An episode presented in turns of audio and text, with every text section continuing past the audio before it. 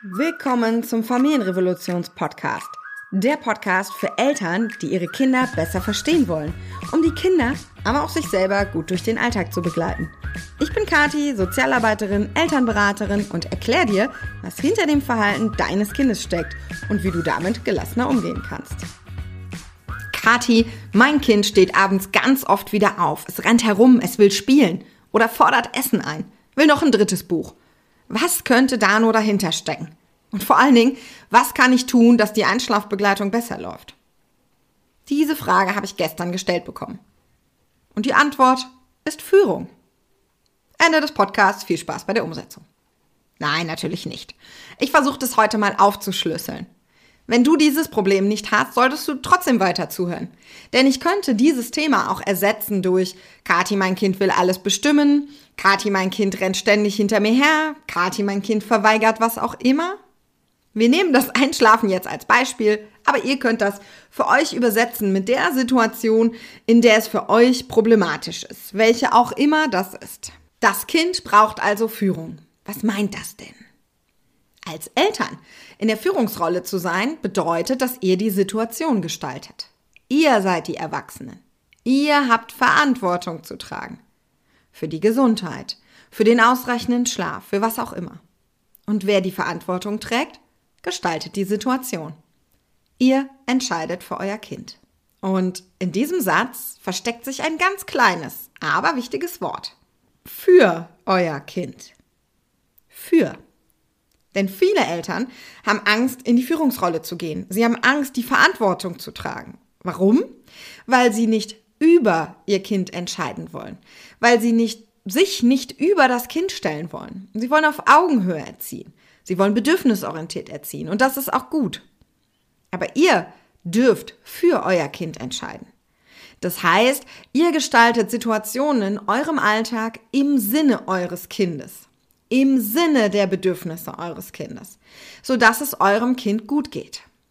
Das bedeutet, ihr entscheidet für euer Kind. Nicht euer Kind entscheidet für euer Kind. Das bedeutet nicht, dass euer Kind alles entscheiden darf. Denn euer Kind hat noch keinen Überblick über die Bedürfnisse. Euer Kind hat noch keinen Überblick über Konsequenzen und Folgen von Verhalten. Wenn ihr euer Kind entscheiden lasst, drei Stunden später ins Bett zu gehen, kann euer Kind noch nicht die Verantwortung übernehmen, dass es am nächsten Morgen in der Kita müde ist, ihr nachmittags alle aneinander rasselt oder was auch immer. Das kann euer Kind noch nicht. Und ich finde, es wäre richtiggehend unfair, eurem Kind diese Verantwortung zu überlassen. Denn das ist euer Job. Ihr habt ein Kind bekommen und das bedeutet, ihr seid in der Führungsrolle. Ihr habt Verantwortung zu tragen. Und das bedeutet aber auch, ihr dürft sie tragen, ohne schlechtes Gewissen. So. Nachdem wir das jetzt einmal festgestellt haben, müssen wir uns ja auch überlegen, wie das denn eigentlich geht. Schritt 1 ist das Vorplanen von Bedürfnissen. Das bedeutet, ihr überlegt euch jetzt bei diesem Kind zum Beispiel, was abends immer aufsteht und rumrennt, schon vorher, was könnte eurem Kind dort fehlen in dieser Situation? Was braucht euer Kind, um gut einschlafen zu können? Das wäre zum Beispiel, dass euer Kind mit gefüllten Bedürfnissen überhaupt in die Einschlafbegleitung geht. Also das Kind sollte ein sinnbildlich natürlich, vollen Bindungstag haben. Sollte über den Tag die Möglichkeit gehabt haben, autonome, autonome Entscheidungen zu treffen. Euer Kind sollte über den Tag Sicherheit erlebt haben. Wenn es dann also um 19 Uhr in Richtung Bettchen geht und alle Tanks wären komplett leer, dann wird das nicht funktionieren. Das heißt, wir reden hier nicht nur über diese eine Situation, sondern eure Führung gestaltet sich ja in eurem ganzen Leben. Ihr gestaltet den ganzen Tag so, dass euer Kind im Optimalfall um 19 Uhr mit gefüllten Bedürfnissen ins Bettchen geht. Und ihr entscheidet, wie diese Situation abläuft. Bei uns ist zum Beispiel die feste Regel, dass es ein Buch am Abend gibt. Danach wird das Licht ausgemacht. Dann gibt es ein kleines Nachtlicht und unser Nachtlicht zum Beispiel, das kann verschiedene Farben machen. Das wechselt so die Farben. Und ich weiß, dass mein Kind nicht gut einschlafen kann, wenn das diesen Farbwechsel hat. Das haben wir schon ausprobiert. Oft. Ich weiß auch, dass mein Kind mit einem weißen Licht nicht gut schläft. Das hat was mit der Melatoninbildung zu tun. Deshalb gibt es bei uns ein rotes Nachtlicht. Und das ist eine Entscheidung, die ich treffe. Die kann mein Kind nicht treffen. Mein Kind kann die Entscheidung treffen, wo dieses Licht steht. Mein Kind kann die Entscheidung treffen, ob wir das eine oder das andere Licht anmachen. Mein Kind kann die Entscheidung treffen, welches Kuscheltier mit ins Bett geht. Mein Kind kann aber nicht entscheiden, was wirklich den Einfluss auf seine Schlafqualität hat. Denn diese Entscheidungsmöglichkeit würde ihn komplett überfordern. Das ist Führung. Das heißt, ich gestalte die Situation des Einschlafens. Allerdings muss ich natürlich die Bedürfnisse meines Kindes beachten. Ich mache das jetzt nicht so, wie das für mich am schönsten und schicksten ist, sondern ich gucke natürlich aufs Kind, für das Kind entscheiden. Nehmen wir mal an, ich hätte jetzt ein Kind, was sehr, sehr lange zum Runterfahren abends braucht. Dann sind vielleicht zwei Bücher viel besser. In unserem Fall ist ein Buch besser. Das ist etwas, was ihr einfach ausprobieren dürft, Fehler machen dürft. Try and error. Gemeinsam auch mit eurem Kind. Guckt, was für euer Kind gut ist. Und wenn ihr dann das Gefühl habt, das ist jetzt der richtige Weg, dann geht ihr diesen Weg. Also, Bedürfnisse vorplanen ist Schritt eins. Zweiter Schritt ist Grenzen setzen. Natürlich möchte mein Kind abends gern zwei, drei, fünf, zehn Bücher lesen. Klar. Natürlich möchte mein Kind gerne, dass es komplett hell bleibt. Natürlich möchte mein Kind noch achtmal aufstehen und weiß ich nicht was machen, Paw Patrol spielen.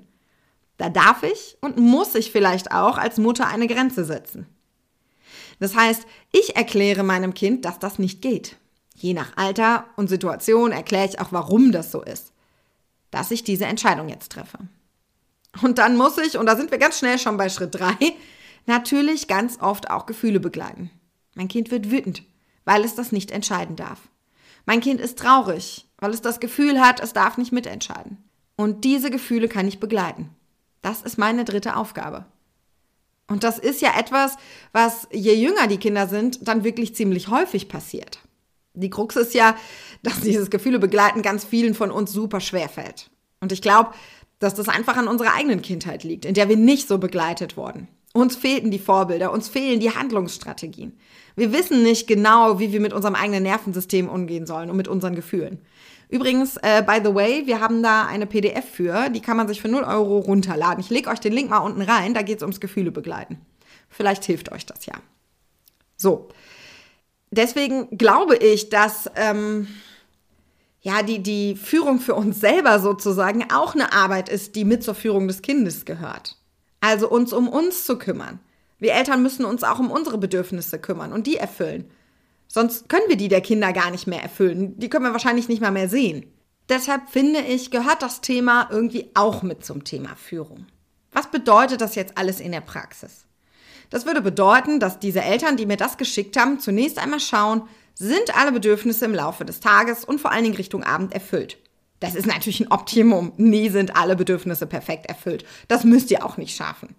Sondern ich sage das jetzt so als Maxime. Es geht darum, dass wir uns erstmal bewusst machen.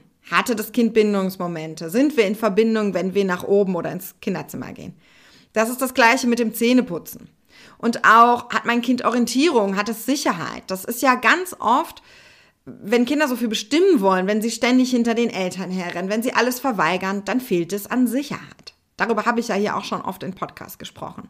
Und ich glaube, dass das etwas ist, was Eltern schnell verloren geht im Alltag. Dass wir unseren Kindern auch Orientierung geben müssen. Beispielsweise erlebe ich oft, dass Eltern sagen, ja, ich sag meinem Kind, wo ich hingehe. Ich gehe in den Keller Wäsche machen. Ich gehe auf Toilette. Ja, ja.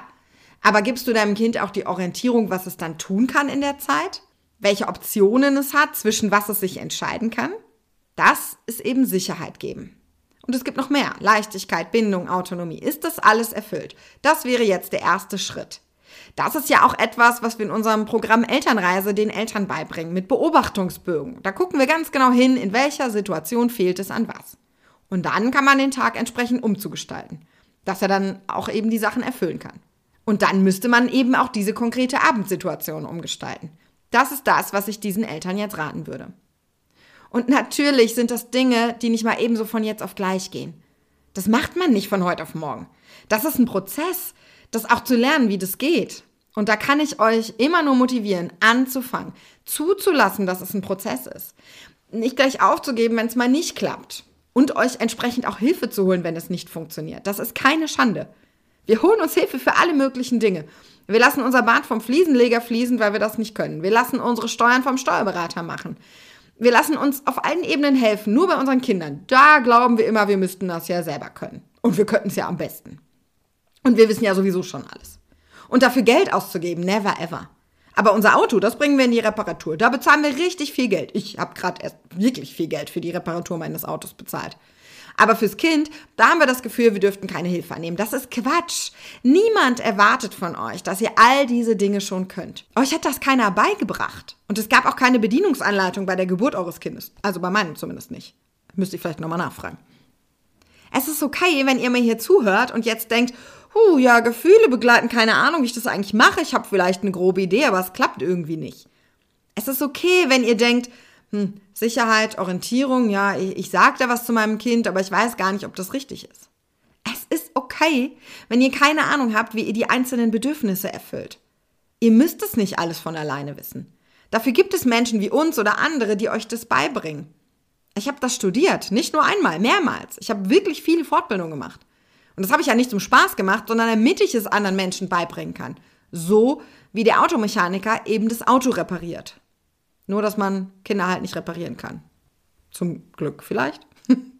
also, was ich euch heute mitgeben möchte. Wenn ihr solche Situationen habt, wie ihr euch unsicher seid, dann ist das ganz oft schon ein Zeichen dafür, dass es insgesamt in der Situation an Führung fehlt. Führung ist etwas Positives. Ihr dürft in die Führung gehen, ihr müsst sogar in die Führung gehen. Und welche Schritte es dafür braucht, das habe ich euch heute beschrieben. Versucht es einfach mal. Probiert es mal aus. Mit Kindern zu leben ist auch immer Dinge zu versuchen. Es gibt nicht die eine perfekte Lösung. Und ich wünsche euch ganz, ganz viel Spaß auf dem Weg dahin. Denn ja, der darf Spaß machen.